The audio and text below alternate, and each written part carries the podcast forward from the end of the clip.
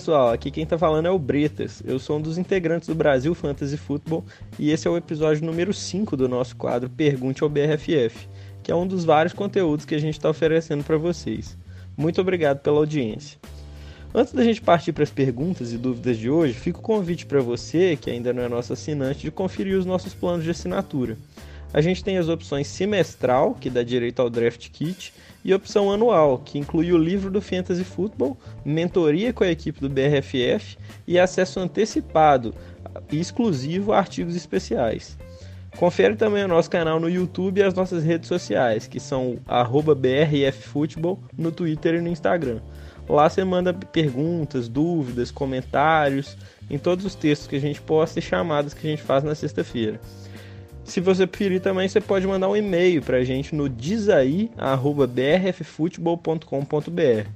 E aí lembra de deixar seu nome e a cidade que você mora, para a gente saber e poder falar aqui na hora do programa. Então vamos para as perguntas.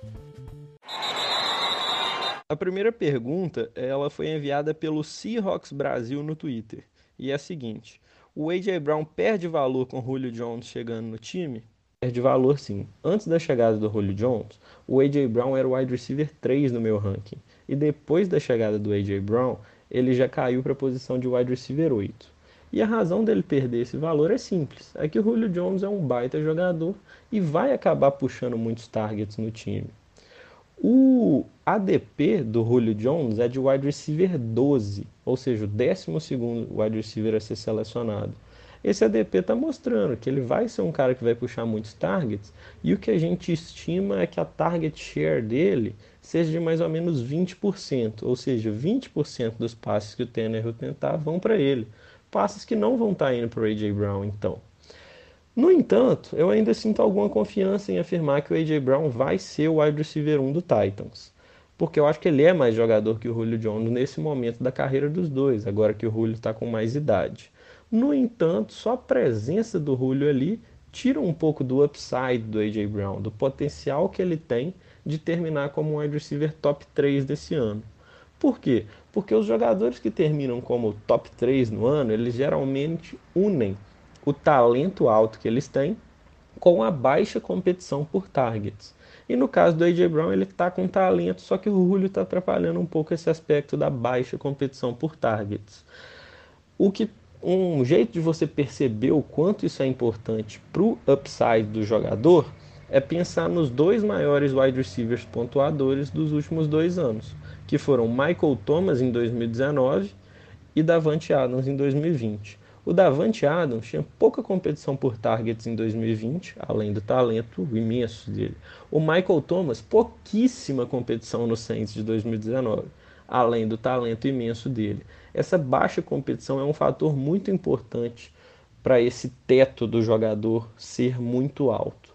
Por fim, quanto ao AJ Brown, eu acho que um dos problemas é o Ryan Tannehill, porque o Ryan Tannehill não é um jogador que vai passar muito a bola por causa do esquema do Titans, inclusive. Então eu acho que ele não dá conta de suportar dois wide receivers pontuando tanto no fantasy, igual o ADP de wide receiver 8 do AJ Brown e o ADP de wide receiver 12 do Julio Jones indicam.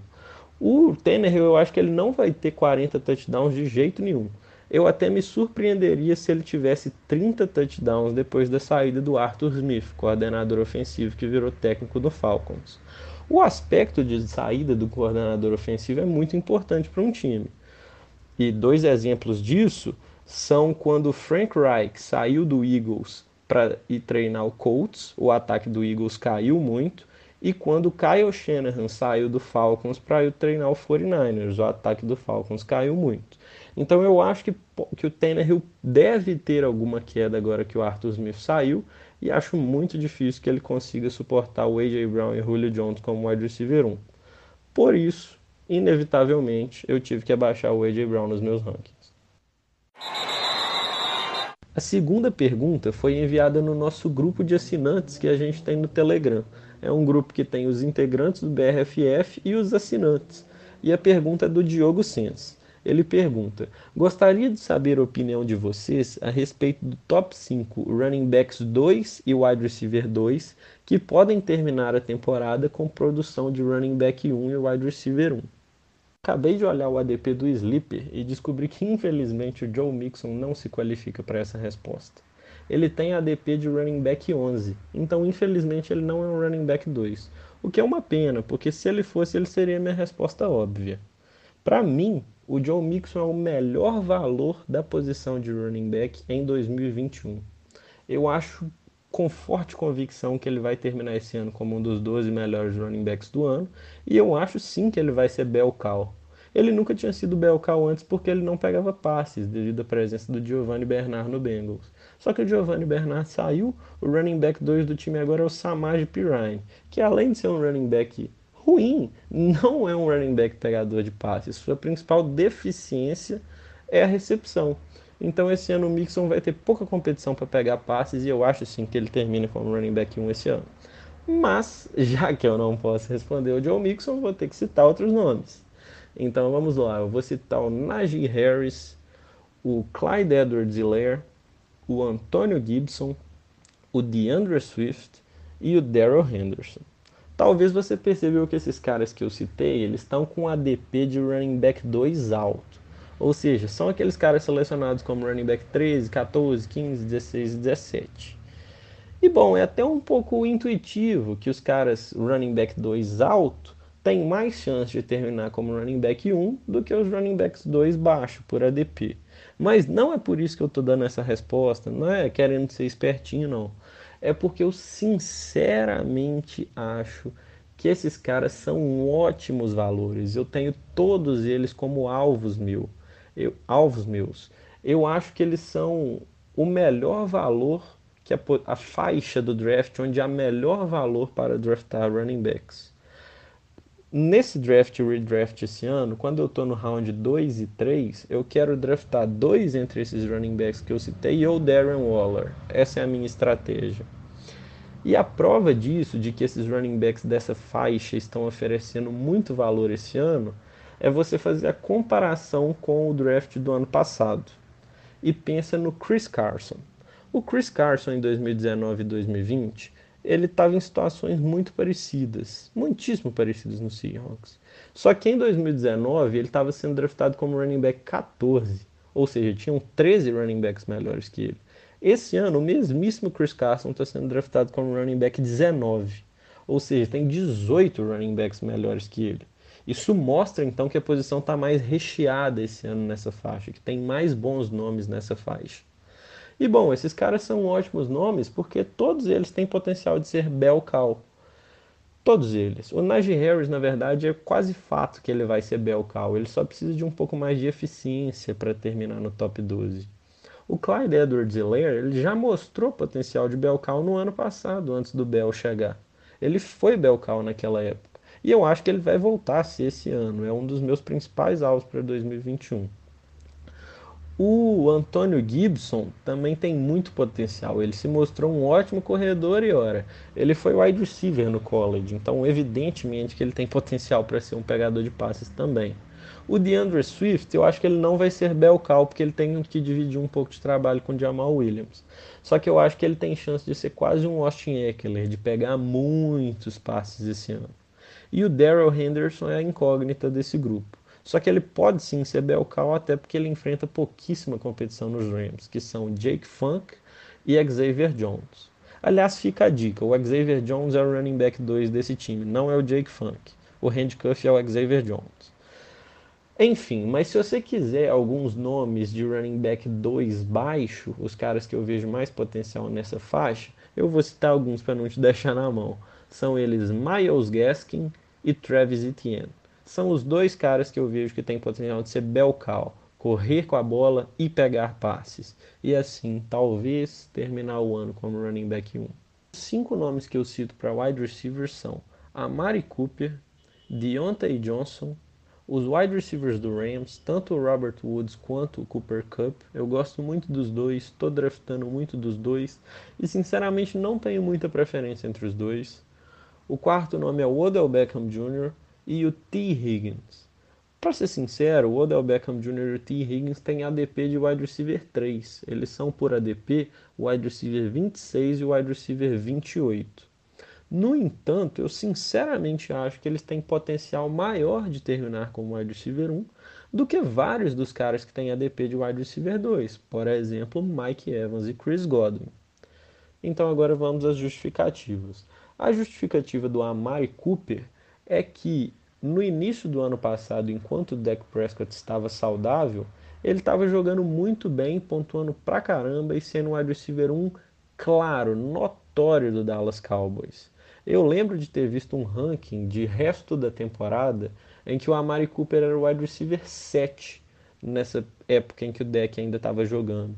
Ele não só estava tendo uma temporada de ritmo que daria para ele um wide receiver 1 no ano, como seria um wide receiver 1 com folga, talvez um cara top 5, top 6 no ano ainda. E ele tem esse potencial, eu não acredito que o CeeDee Lamb vai suplantá-lo como wide receiver 1 do time já esse ano. O segundo nome é o Deontay Johnson, e a justificativa para ele é um número absurdo de targets que ele teve já no seu segundo ano de liga. Dos 12 jogos em que ele jogou com o Big Ben sem sofrer lesão, ele teve mais de 10 targets em 10 jogos. Isso no segundo ano dele da liga. Agora ele entra no terceiro ano dele na liga e ainda está amadurecendo como recebedor. O Matt Harmon já disse que o Deontay Johnson, na sua análise, ele ficou no percentil 95 de wide receivers na liga. Isso significa que ele já é um dos melhores wide receivers da liga no seu segundo ano. E ele ainda está evoluindo. O terceiro nome que eu citei foram os wide receivers do Rams. Eu não sei quem que vai pontuar mais, se é o Woods ou o Cup. Eles são os wide receivers 14 e 15 no meu ranking, eu não tenho preferência entre os dois. Mas o cara que for o maior pontuador do Rams, eu apostaria, inclusive, que vai terminar como um dos 12 maiores pontuadores desse ano.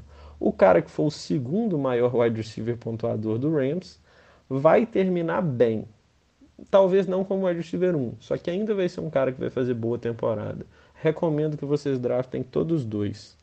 O quarto nome que eu citei foi o Odell Beckham Jr. Para ele pontuar muito bem e terminar como wide receiver 1, basta ele retomar o ritmo e o talento que a gente já viu que ele tem. Pegar aquele tempo da bola, como dizem os futebolistas. E ele tem talento para isso. Inclusive, o Matt Harmon, analisando o filme dele, o tape dele do início da temporada passada, falou que ele estava parecendo muito o jogador que a gente conheceu, aquele wide receiver que era um dos melhores da liga. Inclusive, eu acho que um trunfo para o Odell Beckham Jr. é que ele é um exímio pegador de touchdowns. Não sei se vocês lembram, mas no ano dele de calouro, ele jogou 12 jogos e terminou o ano com 12 touchdowns. Isso com Eli Manning de quarterback. Esse ano ele está com Baker Mayfield e o Baker Mayfield deve lançar para muitos touchdowns, porque o ataque do Browns é excelente. A competição do Odell, que é um ótimo pegador de touchdowns, é o Jarvis Landry. E o Jarvis Landry tem como furo no, no, no, no game dele o aspecto de pegar touchdowns. Ele não pega muitos. E o quinto nome que eu citei é o T. Higgins. E eu já falei do T. Higgins no primeiro episódio do Pergunte ao BRFF, numa pergunta específica e mais aprofundada sobre o Higgins. Então eu recomendo que vocês vão lá e escutem. A terceira pergunta foi no e-mail enviado pelo Christian F., que é um amigo do Locker Room do Rafael Martins. E a pergunta dele é a seguinte: Kyle Pitts em Liga PPR vale qual round? E outra: pegar Tyrant cedo ou streamar em PPR? Então, Christian, o Kyle Pitts ele está com um ADP de 41. Isso significa que ele está sendo selecionado em média no meio do quarto round. No entanto, eu não pegaria o Kyle Pitts no quarto round, nem na última escolha do quarto round. Na verdade, eu pegaria ele no quinto, mais idealmente no meio do quinto round. Aliás, ele é meu Tyrant 5 e no ADP ele está sendo o quarto Tyrant escolhido. Então eu acho que ele não vai acabar em nenhum dos meus times esse ano. Por que, que eu não estou selecionando ele? Bom, porque para ele compensar o ADP que ele está sendo escolhido de pique 41, e eu digo compensar, não é nem para ele ser uma boa escolha, não. Para ele fazer valer a pena esse preço que você está pagando apenas. Ele precisa ter a melhor temporada da história por um calouro Tyrant, por um rookie Tyrant. Isso é apostar contra a história. É você contar, apostar, precisar do imprevisível, do improvável para fazer valer a pena. Eu acho que no fantasy você tem que evitar ao máximo isso. Contar com feito extraordinário. Eu acho que você tem que fazer apostas mais seguras. E no quarto round eu acho que o Kyle Pitts é a escolha mais arriscada que você pode fazer. Eu prefiro vários outros jogadores selecionados no quarto round do que ele. E prefiro inclusive o TJ Hawkinson do que ele, que está sendo selecionado um pouquinho depois. Segunda parte da sua pergunta, que é sobre quando deve draftar Tyrands, eu digo que a minha estratégia geralmente consiste em ou draftar Tyrand muito cedo, esse ano isso significa draftar um dos três tops, Kelsey, Waller e Kiro, nessa ordem, ou draftar Tyrands bem no fim do draft e apostar em sleepers. Isso geralmente é depois do décimo Tyrant draftado. E por que, que eu uso essa estratégia? Porque a história nos mostra que draftar Tyrants dessa altura média, entre o quarto Tyrant draftado e o décimo Tyrant draftado, é uma péssima ideia. Inclusive, no ano passado, eu tentei fazer um estudo para comprovar essa teoria que eu vinha observando há um tempo. E os resultados até me surpreenderam, de tão abismal que é o resultado desses Tyrants dessa altura. Então vamos lá, o que, que eu fiz? A cada ano você tem sete Tyrants draftados nessa faixa, entre o quarto e o décimo, que são o quarto, quinto, sexto, sétimo, oitavo, nono e o décimo Tyrant draftado desses anos, por ADP. Então vamos lá. Dos sete Tyrants draftados em 2019 nessa faixa, zero, nenhum, terminou como um Tyrant starter acima da média no fim do ano. Ou seja, com um resultado no fim do ano de Tyrant 6 ou melhor. Em 2018, dos sete caras dessa faixa, nenhum novamente terminou como Tyrant 6 ou melhor. Em 2017, dos sete, dois terminaram como starter acima da média. Em 2016, um. Em 2015, três. Ou seja, então desses cinco anos que eu analisei, ano passado não entrou na minha conta porque eu fiz esse estudo antes da temporada. Desses cinco anos que eu analisei, 35 caras foram draftados nessa faixa do draft, 7 por ano. Desses 35 caras, apenas 6 terminaram como um starter acima da média. Isso é uma, uma taxa de acerto baixíssima. A história mostra que esses caras decepcionam. Esses caras geralmente são aqueles caras que ainda não se provaram na liga e que a gente acaba projetando para eles um, uma temporada top e isso nem sempre se concretiza. Nesse ano, esses caras são TJ Hawkinson, Kyle Pitts, Mark Andrews, Dallas Goddard, Noah Fent, Logan Thomas e Irv Smith. De modo geral, eu estou evitando todos esses caras e a única exceção é o TJ Hawkinson, que eu acho que ele sim vai ser uma exceção a essa regra e é um cara que pode estourar. Então, se eu não pegar um do top 3 ou não pegar o TJ Hawkinson, eu vou ter que draftar Tyrants no fim do draft, depois do Tyrant 10. Mas felizmente, Tyrants é uma das posições que mais tem breakouts, que mais sleepers se concretizam e viram bons jogadores na temporada. Se você quiser saber quem que são minhas dicas de Tyrant Sleepers, é só você escutar o outro podcast que eu fiz, que é o Pergunte ao BRFF 1 onde eu respondi uma pergunta específica sobre sleepers de Tyrants. Então é isso. Então por hoje é isso, galera. Semana que vem tem mais, e você sempre pode escutar no seu agregador de podcast favorito. Continue interagindo com a gente em todas as plataformas do BRFF. Muito obrigado e até a próxima.